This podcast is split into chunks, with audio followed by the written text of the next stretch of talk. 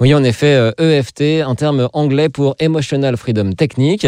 Pour en parler avec nous, Béatrice de Possès, thérapeute à Paris. Bonjour. Bonjour Christopher. Alors Béatrice, l'EFT, c'est une question d'émotion, hein, si j'ai bien compris. Alors, selon l'EFT, les émotions négatives, donc la peur, la colère euh, démesurée, des colères envahissantes, euh, sont causées par une perturbation du système énergétique. Donc l'énergie est bloquée à un point dans le corps, ce qui crée une sorte de tension qui fait que notre corps ne fonctionne plus comme il faut. Et vous me disiez qu'il y avait deux façons de pratiquer l'EFT Oui, alors l'EFT, on peut le pratiquer par soi-même, donc c'est un très bon moyen de faire baisser la charge émotionnelle de n'importe quelle émotion, donc une peur, une colère, euh, un dégoût, des émotions qu'on traverse tous les jours. Et puis il y a une autre forme euh, qu'on peut utiliser en cabinet qui est très efficace également et euh, qu'on utilise comme d'autres techniques qui sont faites pour accompagner des traumatismes. Justement, le thérapeute est là pour euh, moduler ses charges émotionnelles et aider euh, la personne à retravailler sur l'origine de son traumatisme. Alors, vous parliez euh, de le faire aussi à la maison. Est-ce que c'est vraiment faisable pour tout le monde? Alors, effectivement, l'EFT à la maison, c'est une façon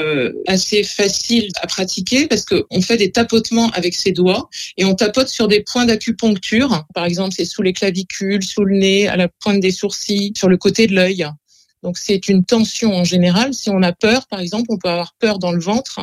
Donc on va focaliser sur la peur qui est dans le ventre et en même temps tapoter sur les points d'acupuncture hein, qui sont euh, les points qu'on recommande pour le FT. Merci beaucoup euh, Béatrice de Possès, thérapeute donc euh, à Paris.